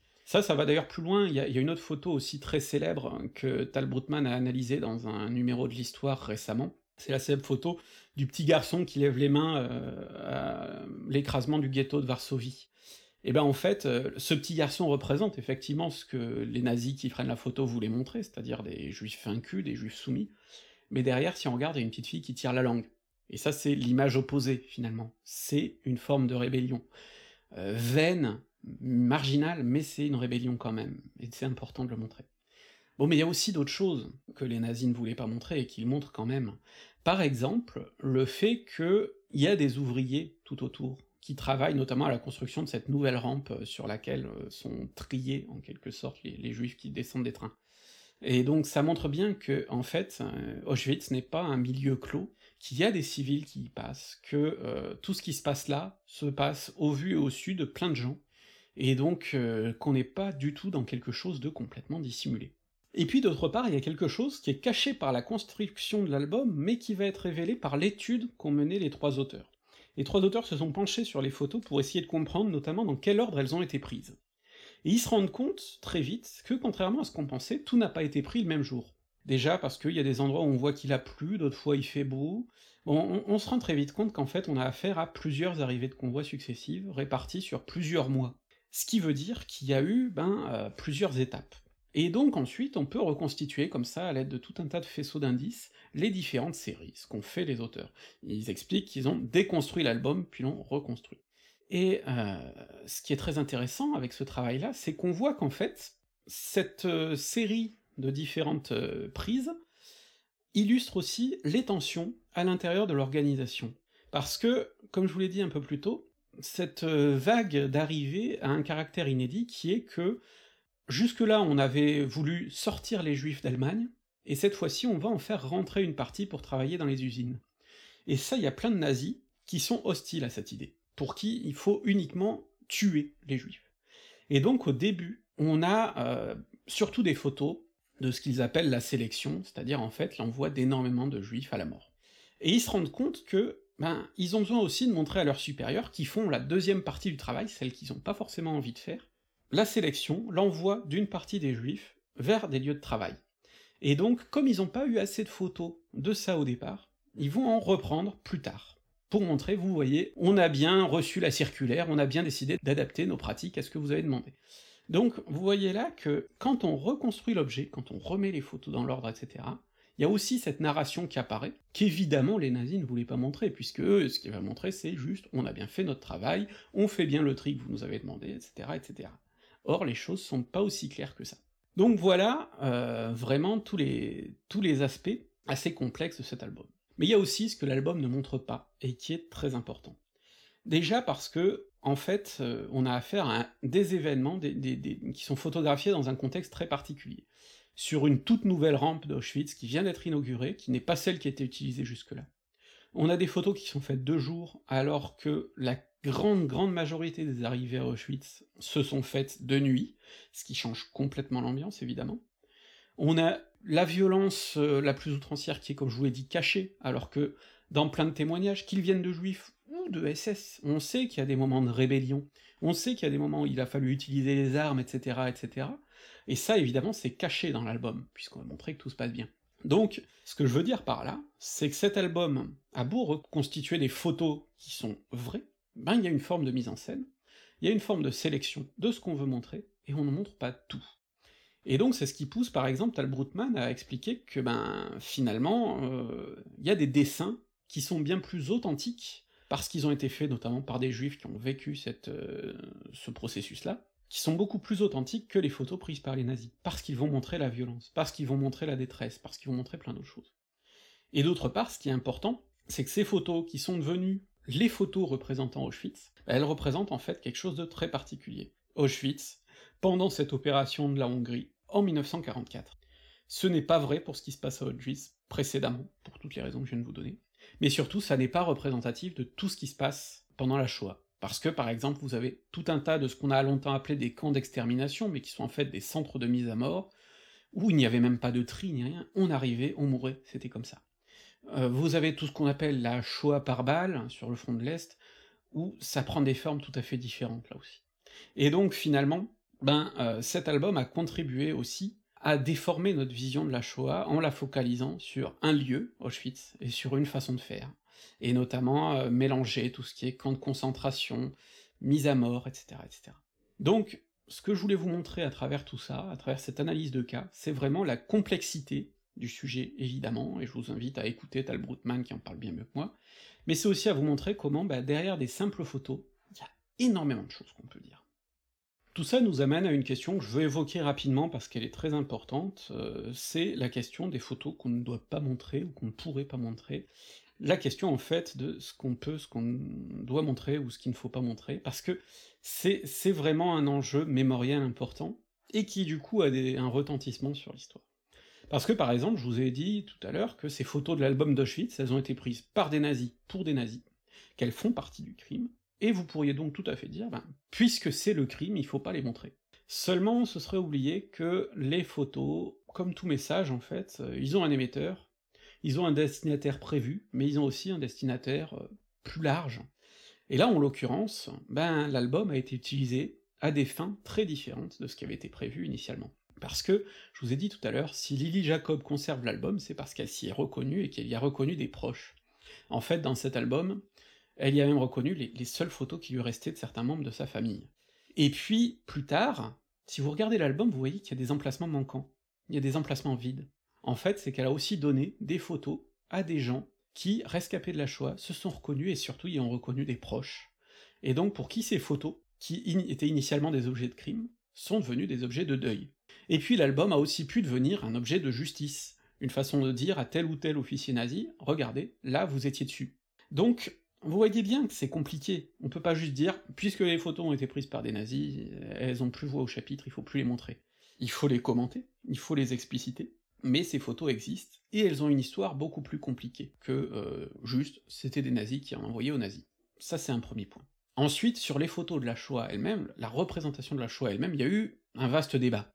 Vous avez eu Claude Lanzmann, par exemple, qui a fait son film très long Shoah en prenant le parti de faire parler des, témoins, des rescapés, mais de ne pas montrer d'image de l'événement. C'était son parti pris de dire, voilà, c'est immontrable, on ne peut pas représenter ce qui s'est passé. Sauf que euh, c'est un dogme, vous savez que moi je me méfie des dogmes, c'est une position, qui est une position mémorielle et morale, qu'on peut euh, suivre ou pas. Par exemple, on a une autre personne, George D. Huberman, qui, lui, a publié euh, des images, d'ailleurs dans un livre qui s'appelle Images malgré tout, des images prises pour le coup par euh, un juif clandestinement, euh, là aussi je pense que c'est Auschwitz, et qui en a fait ensuite commentaire, etc., dans un livre, et d'ailleurs qui s'est fait sacrément engueuler ensuite par Landsman, ça a fait tout un débat. Ce qui montre bien d'opposition en fait. D'un côté, l'idée que c'est immontrable et donc qu'il ne faut pas montrer, et de l'autre côté, bah, l'idée que non, ce dogme-là de l'immontrabilité ne tient pas, et qu'il y a des images, et que ces images, il faut faire avec, il faut composer avec, et il faut les utiliser comme des objets d'histoire, parce qu'elles existent. Encore une fois, on est ici sur une question de morale, il n'y a pas de dogme, il n'y a pas euh, une vérité absolue. Il y a des partis pris. On peut en prendre dans un sens, dans l'autre. Ici, euh, avec cette chaîne, on a toujours eu pour principe euh, d'essayer d'éviter de montrer des choses gratuitement, juste pour choquer, euh, on n'est clairement pas euh, dans euh, du youtubeur muscu qui va faire une vidéo plus ou moins lol à Auschwitz, mais il reste pas moins que ben, quand il y a une justification à montrer les images, ici par exemple l'album de Lily Jacob, elles peuvent servir le propos, à mon avis on peut les montrer pour les utiliser intelligemment. C'est ce que je vous disais de façon plus générale sur la mémoire, la mémoire et l'histoire peuvent être confrontées, peuvent avoir des moments d'incompatibilité. Je pense que des fois il faut brusquer la mémoire, mais il faut que ça en vaille la peine. Et là, ça m'amène à un autre cas, qui touche à l'histoire de la colonisation et qui a fait grand bruit il y a quelques années, avec un livre qui s'appelait Sexe, race et colonie. Alors là encore, je vous envoie vers l'article qui accompagne cette vidéo, vous y trouverez plein de références euh, sur des articles qui ont critiqué, sur la manière dont les auteurs se sont défendus aussi, pour vous faire un avis sur ce débat. Ce que je veux résumer ici, c'est que c'est un livre qui mettait en scène énormément de photos de violences sexuelles dans les colonies, en réalité, de mise en scène de femmes colonisées par les colonisateurs en objets sexuels, et ça forcément ça a attiré beaucoup de critiques, des critiques qui étaient en partie justifiées au moins, parce que le livre avait un format beau livre, d'une certaine manière, c'est vraiment un livre qui met en valeur les photos, pas juste comme euh, objet d'histoire, mais d'une certaine manière, on peut dire presque comme objet iconographique, avec ce risque du coup d'utiliser des photos qui avaient été prises comme objet érotique raciste, et de perpétuer cet usage, parce que vu que c'est un beau livre, ben on sait pas trop ce que le public peut en faire. Alors, par exemple, les auteurs se sont défendus en disant on n'a pas utilisé d'image de ce genre sur la couverture, mais d'autres ont fait remarquer que la, la mise en page du titre évoquait les néons des sex shops les auteurs se sont défendus en disant que ça renvoyait à une œuvre, euh, autre, etc. Bon, je, vous laisserai euh, vous documenter si vous voulez euh, vous informer sur le débat. Mais ensuite, il y avait aussi la question de la qualité historique du propos qui accompagnait tout ça. Est-ce que le propos était pertinent? Est-ce qu'il était limité? Visiblement, les contributions dans l'ouvrage, qui est un ouvrage très collectif, étaient inégales. Bon, là aussi, je suis pas compétent pour juger, c'est pas mon, mon rôle ici, simplement de vous présenter justement les enjeux du débat, le fait que, ben ouais, là pour le coup on a typiquement l'usage de photos qui sont là aussi le crime. Alors les auteurs, il euh, n'y a pas d'ambiguïté sur leurs intentions, hein, le but est vraiment de dénoncer, mais euh, effectivement, est-ce que c'était une bonne façon de le faire? Est-ce qu'ils ont au contraire perpétué le crime comme on leur euh, a pu le, qu'on a pu leur reprocher? C'est une question compliquée. Personnellement, j'aime pas les réponses dogmatiques, je pense que c'est des sujets qu'il faut réfléchir, et pas que sur euh, ces seules questions-là, hein, ça, se, répand très loin finalement. Ça touche à plein de choses, ça peut toucher par exemple à notre rapport à la mort, parce que nous, on n'aime pas trop représenter les morts. Il y a eu des époques où photographier les morts, euh, même mis en scène, c'était quelque chose d'important, donc euh, bon, tout ça, ça nous renvoie à plein de choses. Je veux pas trancher de débat, moi je me contente d'expliquer que c'est des débats qui se posent et que forcément ça influe aussi sur notre euh, création à nous. Moi je vous ai expliqué notre position, euh, on n'utilise ça que si on pense vraiment que ça vaut la peine pour le but de notre démonstration et qu'on pense que c'est incontournable. Alors après toutes ces parties un peu pesantes parce qu'on a parlé de choses pas marrantes, je voudrais revenir sur quelque chose de plus léger pour finir cette vidéo, la question des reconstitutions en images de l'histoire, parce que c'est vrai qu'on aime bien visualiser le passé, et donc le reconstituer, et qu'avec en plus aujourd'hui les merveilles de l'informatique, on peut faire ça dans des proportions jamais égalées. Alors ça pose tout un tas de questions que je vais me contenter d'ébaucher ici, là aussi. Alors on va commencer en parlant évidemment d'Assassin's Creed Unity. Je précise que j'avais consacré un article au sujet sur le site, si vous voulez en savoir plus, allez voir là-bas. Vous avez aussi un livre de Jean-Clément Martin et Laurent Turcot derrière moi qui parle du sujet, si ça vous intéresse. Ce que je vais vous montrer ici, c'est surtout que Assassin's Creed Unity, bon bah évidemment, c'est une reconstitution du Paris de la Révolution, mais avec des biais. Des biais euh, qui peuvent être politiques, par exemple le choix de représenter les extrémistes politiques euh, de gauche comme de droite sous la même apparence, un peu comme si les extrêmes se rejoignaient en parlant d'ultra-royalistes et de terroristes, bon c'est un peu bizarre, mais bref. Et puis, euh, d'autre part, parce qu'il y a des choix qui, bah, comme le reconnaissent tout à fait les concepteurs, ont été faits pour ne pas surprendre le public. C'est-à-dire que, par exemple, eh bien, il y a le choix qui est fait de représenter Notre-Dame avec sa flèche, alors qu'à l'époque, bah, elle était en cours de destruction. Bon, ça a fait évidemment les passionnés, mais il n'empêche que pour le touriste moyen, hein, un touriste virtuel ici, eh ben ouais, Notre-Dame sans la flèche, ça aurait vachement plus fait tiquer. De la même manière, on trouve des drapeaux français dès avant même la réunion des états généraux, des gens qui chantent la Marseillaise à tous les coins de rue, alors là aussi ça peut titiller évidemment, mais là encore, pour un public international, Paris, Révolution, ça veut dire drapeau tricolore, ça veut dire Marseillaise, il fallait en mettre partout. C'est des choix, pour ne pas déstabiliser le public. Si vous voulez en savoir plus sur ce genre de questions, je vous renvoie vers l'excellente série Historic Read euh, de Nota Bene, qui est maintenant sur sa chaîne Nota Bonus d'ailleurs, euh, et vous avez d'ailleurs des avis d'historiens, des avis euh, des concepteurs de jeux, de plusieurs jeux justement, sur ces questions de réalisme et de surprise, parce que je trouve que c'est intéressant de montrer ça. D'autre part, il y a aussi les enjeux euh, vidéoludiques purement, c'est-à-dire qu'on est dans un jeu où on a un personnage qui va escalader, qui va courir dans tous les sens, assassiner des gens, avoir besoin de se planquer, etc. Donc ça implique de concevoir des niveaux, et pas seulement euh, de reconstituer une sorte de musée virtuel. C'est pour ça que par exemple, si vous revoyez la séquence qui se passe au début du jeu dans Versailles, Bon bah oui, globalement, de loin c'est Versailles, ça a la forme de Versailles, il y a la galerie des glaces, il y a des salons qui ressemblent vaguement à du Versailles. Par contre, si vous êtes un fin connaisseur de Versailles, c'est pas du tout l'architecture de Versailles, vous... c'est pas une reconstitution vraie de Versailles.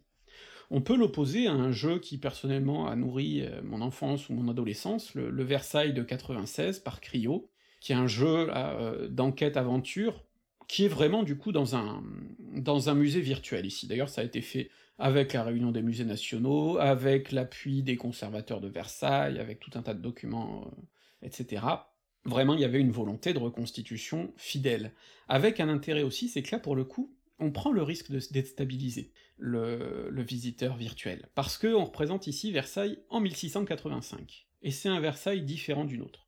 Par exemple, il y avait encore le très grand escalier des ambassadeurs, la chambre du roi était pas à sa place aujourd'hui, il y avait des choses comme ça. Eh ben, les créateurs du jeu ont fait le choix de représenter Versailles tel qu'il était à cette époque, y compris des lieux disparus.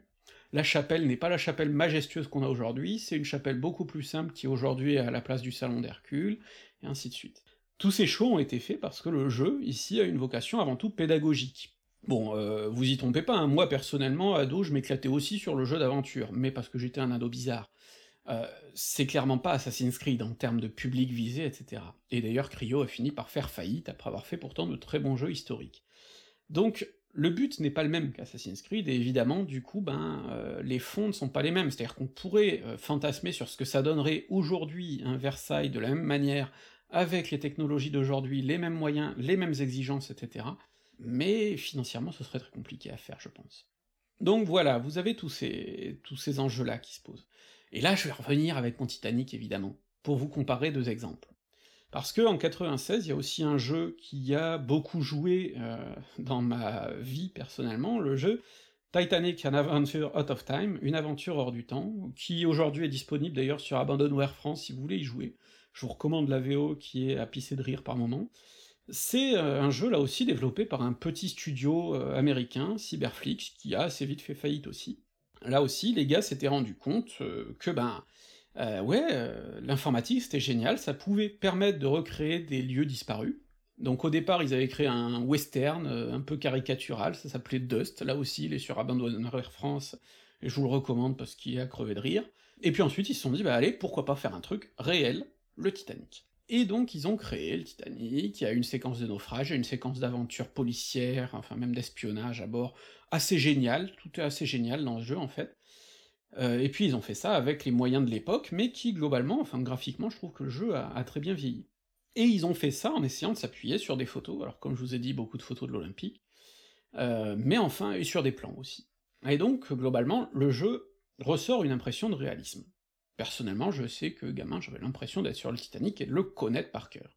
Et effectivement, globalement, on retrouve l'architecture du navire, hein, ils ont respecté les plans, ça y a pas de problème. Sauf que, ben, il y a des endroits où ils ont été assez fantaisistes, parce que c'est des endroits mal documentés. Typiquement les coursives. Les coursives dans Titanic, une aventure hors du temps, ah, c'est un sacré truc. Il y a de la moquette au mur, il y a de la moquette au sol, il y a des dorures, il y a des rambardes, là aussi avec des dorures, ça a l'air immense, euh, c'est large, on pourrait y passer à 4 de profil, enfin bref, c'est euh, c'est énorme. C'est le Titanic. On est à bord, parce que c'est le luxe, c'est beau. D'ailleurs, euh, récemment dans l'exposition parisienne, ils ont aussi reconstitué une coursive, et ben là aussi on a eu droit à la moquette aux dorures, aux moulures, etc., etc. Manque de bol, euh, les coursives de première classe du Titanic telles qu'on les connaît, c'est un peu différent. Alors on les connaît pas bien, euh, elles ont pas été photographiées en tant que telles, parce que ben, ouais, personne va photographier une coursive. Mais on les entrevoit dans certaines photos, par la porte ouverte d'une cabine, ce genre de choses. On a aussi des informations plus techniques, des cahiers des charges, des choses comme ça. Et on sait bien que bah, au sol, c'était pas de la moquette, hein, c'était du lino.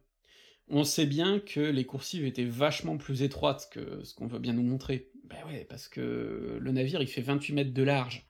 Donc s'il faut se répartir ces 28 mètres-là entre des cabines et des coursives, on préfère que les cabines soient grandes et les coursives petites. Bon, le résultat, c'est que vous risquez pas de croiser un pote hein, dans les cabines où vous aurez du mal. Tout ça fait que, euh, ouais, euh, bah, les coursives du Titanic réelles sont très différentes de ce qui est représenté dans le jeu. Mais le jeu veut vous envoyer une image de luxe, donc il faut forcer. Et ben ça, euh, c'est là aussi toujours l'éternel problème du les attentes du public, pour ne pas le déstabiliser, versus la réalité. Alors justement, ben il y a les camarades du projet Titanic Honor and Glory qui eux ont décidé de faire le Titanic le plus réaliste possible. Je vous renvoie là aussi vers leur chaîne où ils expliquent notamment comment ils font pour reconstituer des espaces qui n'ont pas du tout été documentés, en allant chercher ce qui se faisait sur d'autres navires de l'époque, euh, ce genre de choses. C'est passionnant. Mais le fait est que, euh, bah, comme l'explique James Penka qui anime leur live, souvent ils sont obligés d'une certaine manière de détitaniquer le Titanic. Parce que la réalité, c'est que le navire, c'est aussi euh, des chiottes sur le palier pour même tout un tas de passagers de première classe, qui n'étaient pas du tout choqués par ça, et puis il faut voir la gueule des chiottes, hein. Euh, aujourd'hui, personnellement, moi je m'assierais pas dessus, hein. mais pour l'époque, c'est génial. Donc vous avez tout ça, en fait, qui est intéressant, parce que finalement, il y a cette opposition entre reconstituer l'histoire telle qu'elle est attendue, et reconstituer l'histoire telle qu'elle était, ou en tout cas telle qu'on a des faisceaux d'indices qui montrent qu'elle était comme ça, parce qu'il y aura toujours des inconnus. Et là aussi, ben, c'est pas anodin de voir que Honor and Glory, c'est un projet indépendant, mené par une petite équipe, qui galère d'ailleurs depuis dix ans, qui a eu euh, tout un tas d'embûches, tout un tas d'obstacles, tout un tas de changements de direction, parce qu'au départ ils voulaient faire un jeu, puis finalement ils se sont refondés sur l'idée de vraiment de musée virtuel, parce que le jeu ça suivait pas, enfin ils avaient pas les moyens. Euh, bon, ils ont des problèmes euh, financiers aussi par moment, enfin c'est très compliqué à mettre en place ce genre de choses. Mais c'est aussi le seul moyen de financer justement une expérience réaliste, un musée virtuel, parce que ben, commercialement, euh, ça tiendrait pas dans un jeu vidéo. Mais ce qui est intéressant, c'est que le pont avec le jeu vidéo, il est là en permanence. Déjà parce que l'équipe qui fait Honor and Glory, pour une bonne part, ben, comme moi, ils ont tous été biberonnés à une aventure hors du temps quand ils étaient gamins. Bon, déjà, premier point. Mais d'autre part, parce que souvent, les gens qui ont commencé des Titanic virtuels comme ça, ben ils ont commencé en modant des jeux. Euh, notamment des jeux de, baston, euh, des jeux de zombies, des trucs comme ça, où ils créaient le Titanic. Et donc, euh, bah, finalement, là aussi, il y a tous ces enjeux qui se mélangent pour aboutir à des reconstitutions qui prennent des partis pris tout à fait différents. Parce que le problème, c'est que reconstituer le passé, c'est pas simple. Et donc j'en arrive au point final de cette vidéo, le cinéma. Parce que souvent on me dit, euh, est-ce que tel film est fiable, est-ce qu'il l'est pas, etc. Et c'est une question qui en fait euh, bah, me passe un peu au-dessus de la tête, parce qu'un film peut pas être fiable. Un film raconte une histoire, et un film peut pas se permettre de dire bon bah voilà, là, ça, on sait pas. Ça, c'est fou. Tel truc, on sait pas à quoi ça ressemblait, etc. Un film, ce serait très compliqué à montrer. Et puis même, ça serait compliqué de faire ressortir certaines subtilités. Prenez ma vidéo sur les Romains où je vous explique que leur rapport à la sexualité était très différent d'une autre. Bon bah si du coup dans une série sur Rome, on veut montrer des Romains qui baisent, si on veut que ça soit réaliste, il faudrait en plus leur faire expliquer qu'ils baissent pas comme nous. C'est pas possible. Puis en plus, euh, ce serait mauvais pour l'audimat. Donc, c'est compliqué de faire quelque chose de fiable. Ce qu'il faut, c'est faire quelque chose d'intéressant. Alors moi, personnellement, je suis pas fan de films historiques, j'en regarde pas beaucoup, donc euh, je vais prendre quelques exemples quand même qui m'intéressent, mais je vous renvoie vers d'autres chaînes. Là encore, euh, Hero.com par exemple, il y a de super vidéos sur des films historiques, avec de vraies réflexions derrière, allez voir ça. Moi, globalement, je, je vais être beaucoup plus superficiel. Mais déjà, je voudrais insister sur le fait que souvent les représentations représentent autant notre présent que le passé. On calque en fait sur le passé notre, notre expérience, notre vécu, notre ressenti. Prenez par exemple, euh, dans les années 2000, au moment de la guerre en Irak, tout un tas de films sur l'Antiquité. Je pense à Alexandre ou à 300, ou à la série Rome. Ben, très vite, l'Orient va être représenté euh, comme très exotique, un peu mystérieux, un peu dangereux, il y a tout un orientalisme bizarre, mais euh, avec souvent un discours qui renvoie au présent. Typiquement, euh, Alexandre, bon ben ouais, il y a un petit écho avec la guerre en Irak. typiquement, Rome, là aussi, où on met en scène des vétérans qui reviennent de la guerre et qui ont du mal à s'intégrer à la société, bon ben, Klinging, ça fait écho à l'Irak et au Vietnam. 300, c'est carrément assumé, il y a un discours d'ailleurs complètement fascisant de l'auteur de la BD initiale, c'est totalement assumé, c'est... voilà, c'est transparent d'une certaine manière, même s'il y en a plein qui ne veulent pas le voir, et qui sont dans le déni, mais l'auteur lui-même le dit, bon, voilà. Donc, vous avez ça. Vous avez parfois d'ailleurs aussi la volonté de faire passer un message, sur l'actualité. Prenez Polanski qui décide de faire un film sur l'affaire Dreyfus. Alors déjà, bon, euh, c'est pas forcément anodin en soi, en plus l'affaire Dreyfus c'est un moment important de l'histoire. Il y a des choix qui sont euh, discutables. D'ailleurs, par exemple le fait de se centrer sur le colonel Picard plutôt que sur Dreyfus lui-même, euh, ce qui est intéressant parce que c'est montrer justement, d'une certaine manière, le, mythe du, sauveur courageux, alors que, ben, comme on dit chez les spécialistes, le premier Dreyfusard, c'est Dreyfus. Mais surtout, ce, sur quoi je veux venir, c'est que Polanski a dit lui-même que, bon, en faisant ce film, il avait souvent été tenté de faire le parallèle entre l'affaire Dreyfus et ce qu'il vivait lui-même. Ce qui est un peu gerbant, euh, à titre personnel, parce que euh, Dreyfus est un innocent, condamné au bagne, malgré son innocence évidente, malgré des preuves falsifiées, et euh, un innocent contre qui toute la société pendant longtemps s'est dressée avant que petit à petit son innocence soit reconnue. Polanski est un homme condamné pour abus sur mineurs, fuyant la justice, n'ayant jamais eu euh, vraiment à l'affronter du coup de ce point de vue-là, et soutenu par euh, tout un tas de gens bien en vue. Donc c'est presque deux choses effectivement qu'on pourrait plutôt placer en miroir, tant les deux situations sont inversées. Mais vous avez du coup, ben ouais, forcément, une volonté derrière. Et quelque chose qui fait que, bah, par exemple, Autant moi, euh, je peux aller voir le pianiste de Polanski qui renvoie à une autre expérience qu'il a vécue, et là il y a beaucoup plus, à mon sens, de sincérité et quelque chose d'important. Autant, bah ouais, euh, non, euh, sa vision de l'affaire Dreyfus, je comprends quelles sont les intentions derrière, et du coup je pars du principe que ben ça cache de toute façon l'ensemble, c'est-à-dire qu'on peut même pas séparer l'œuvre de l'artiste, si tant est qu'on puisse le faire, puisque là, l'artiste assume d'avoir mis de son vécu dans l'œuvre, et un vécu que je désapprouve. Bon, Déjà, du coup, vous avez tous ces, tous ces enjeux-là, qui font que ben, il y a forcément un mélange entre présent, passé, etc.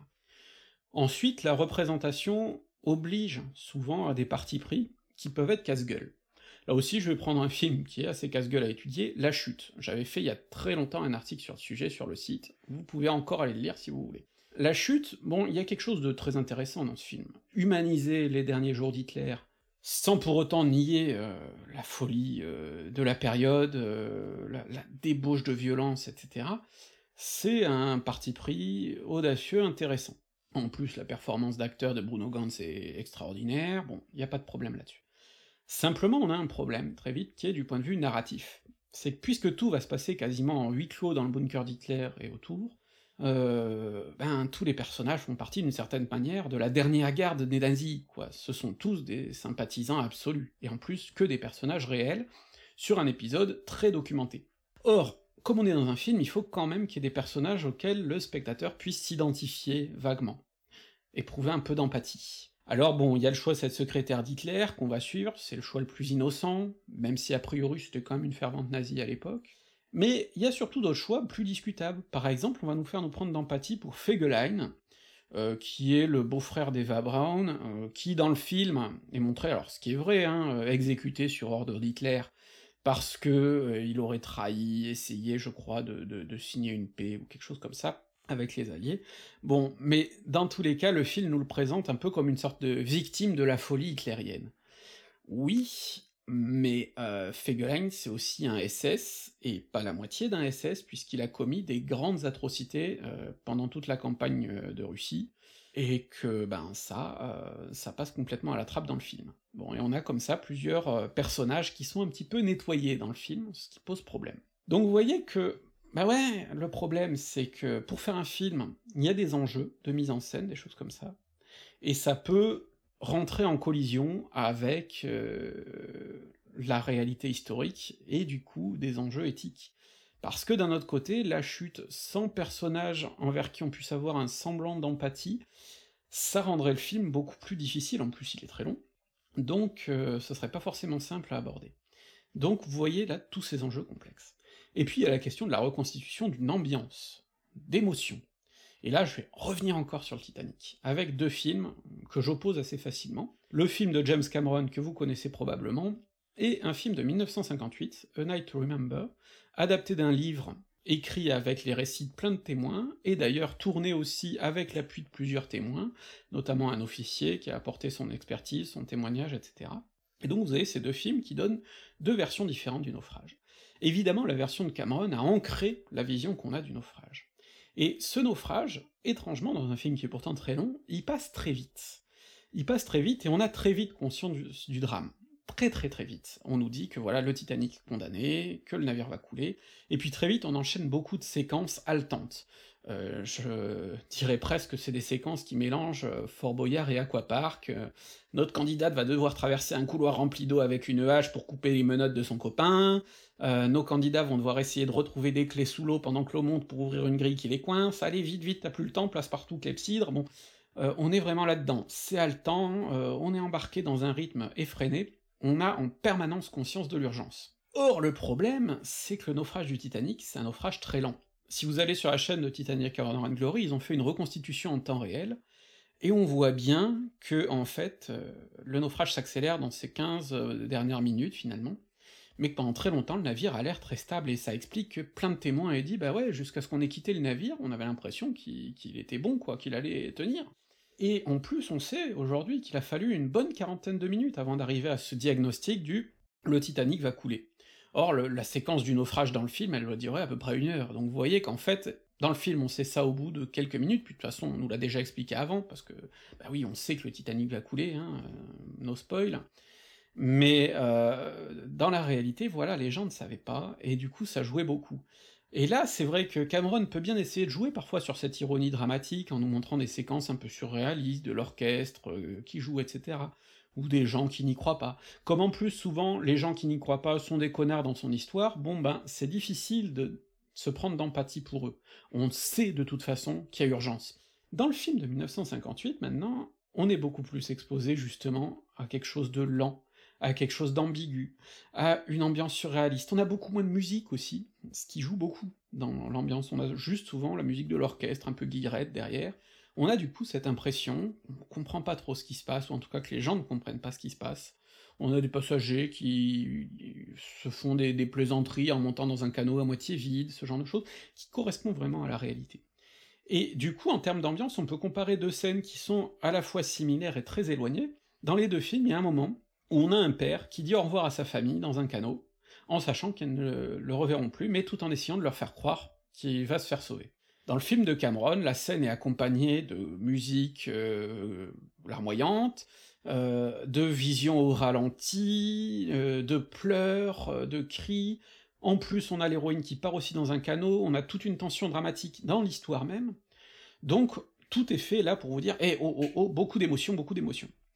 Dans le film de 58, c'est beaucoup plus nuancé, puisqu'en fait, on a un père qui a appris que le Titanic va couler, mais qui sait aussi qu'il faut pas faire paniquer les gens, et du coup, il rentre dans sa cabine, il dit à sa femme, écoute, euh, bon, euh, il y a une alerte, c'est sans gravité, mais le capitaine est un connard qui nous emmerde et qui veut qu'on aille dans les canaux, dans le doute, il faut obéir, on monte. Et on a du coup cette scène où ce père met sa femme et ses filles dans le, canot, elles n'ont aucune conscience de ce qui se passe, elles sourient, elles partent du principe que ça va, qu'elles vont bientôt revenir, Puis ensuite, il, a son fils endormi dans les bras, c'est le seul à qui il dit vraiment adieu, parce que lui sait qu'ils seront séparés, il le confie ensuite à un officier, et on voit que entre l'officier et lui, les deux savent que eux, par contre, euh, ben, ils, vont, ils ont peu de chances de survie, et du coup que le père ne reverra pas ses enfants. Et donc il y a une ironie dramatique là-dedans, qui est très poignante, mais qui n'est accompagnée par aucune musique, par aucun effet de mise en scène, et là, pour le coup, euh, moi personnellement je trouve que c'est beaucoup plus fort, et en tout cas beaucoup plus fidèle à la réalité. Mais du coup, euh, ben vous voyez qu'on est dans des représentations de l'émotion, qui créent ensuite notre image du drame. D'un côté on a un drame en permanence euh, violent, panique, etc. De l'autre côté on a quelque chose de beaucoup plus progressif, de beaucoup plus psychologique, d'une certaine manière. Ce sont différentes visions du drame, qui correspondent aussi aux différentes visions du drame qu'ont eu les rescapés, parce que il n'y a pas une vision unique du drame. C'est ça qui est compliqué, c'est que chacun a son émotion propre. Et donc, ben, ça forge en tout cas l'image qu'on a. Ça dépend aussi des époques. Peut-être que le film de Cameron nous parle des années 90 et celui de 58, ben, des années 50. Donc, tout ça joue beaucoup. Et donc ça emmène à une dernière chose. C'est que, de fait, euh, l'histoire, on peut pas la représenter fidèlement. On prend des parties. Et ces partis pris en disent beaucoup sur l'auteur, sur ses choix, sur l'époque à laquelle il réalise, etc. Et donc, quitte à de toute façon devoir jouer avec l'histoire, eh bien autant jouer à fond avec l'histoire. Ce que font tout un tas de films comiques. Et là, je voudrais m'attarder sur deux exemples extraordinaires, et dont l'un descend de l'autre d'ailleurs, c'est Sacré Graal et Camelot, qui, chacun à leur manière, revisitent complètement le mythe arthurien. Sacré Graal est réalisé par les Monty Python, notamment par Terry Jones, qui est un médiéviste accompli, mais tous les autres ont une éducation classique qui font qu'ils connaissent tous les codes de ce genre de texte, tous les codes de cette époque, et du coup qu'ils vont jouer avec. Parce qu'ils savent que de toute façon on peut pas représenter le mythe arthurien de façon fidèle, parce qu'en en fait, il n'y a pas de mythe arthurien de façon fidèle, c'est un ensemble de constructions successives, qui fait que du coup c'est un patchwork de différentes époques, de différentes valeurs, etc. Et donc, justement, plutôt que d'essayer d'en faire un monolithe qu'on prendrait trop au sérieux, autant jouer avec, autant tout déconstruire, tout casser, quitte à jouer sur de l'anachronisme, ou ce mélange euh, des enchanteurs et des chrétiens qui cherchent le Graal, etc., bah pourquoi pas pousser plus loin, rajouter des paysans anarcho-syndicalistes? Pourquoi pas pousser plus loin et montrer que, bon, euh, les vierges enfermées dans leur château, ben, euh, elles ont un peu la culotte en feu? Pourquoi pas pousser plus loin sur tout un tas de choses, finalement? Et ben c'est ce que fait Sacré Graal, et c'est ce qui fait que c'est un film génial alors que euh, si ça avait été euh, une énième reconstitution du mythe arthurien qui se prend trop au sérieux, bah, finalement ça aurait été supra chiant. Et de la même manière, Camelot, là aussi, joue à fond sur des anachronismes, sur tout un tas de choses comme ça.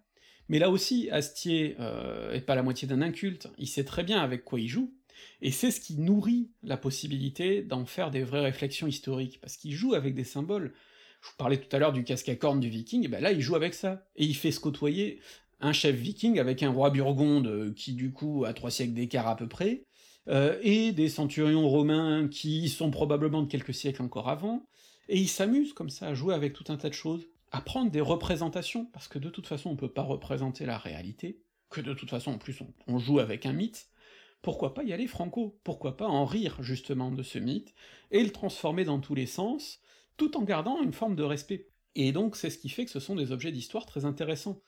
Et il y a quelques années, euh, la chercheuse euh, Justine Breton s'était faite clasher sur Twitter par certains cons, euh, parce qu'elle prenait justement ses, contenus, ses films et séries au, sérieux. Mais je vous invite à aller lire ses livres sur Camelot, sur Sacré Graal. D'ailleurs, sur Camelot, c'est un livre hum, collectif avec tout un tas de, gens très bien, notamment Bruno de Mézil, du Mézil qu'on retrouve ici. Euh, mais c'est justement des choses qui méritent d'être prises au sérieux, parce que, là encore, ça renvoie à notre perception d'une période, et à la manière dont on peut jouer avec ensuite, pour en faire des choses qui, en réalité, disent beaucoup. Donc finalement, en termes d'image, ben ouais, il y a des images qui se prennent très au sérieux, mais qui en fait euh, ne le sont pas vraiment, et puis ben, il y a des images qui acceptent leur grande part de n'importe quoi finalement, de partialité, qui décident de jouer cette tierce à fond, et qui nous en disent beaucoup sur l'image. Et c'est pour ça d'ailleurs que je me souviens que une de mes profs d'histoire médiévale nous avait dit en première année de fac que Sacré Graal était un des meilleurs films à voir pour comprendre l'histoire médiévale. Bon, je suppose qu'il faudrait qu'elle détaille un peu son analyse, mais je la partage au moins en partie.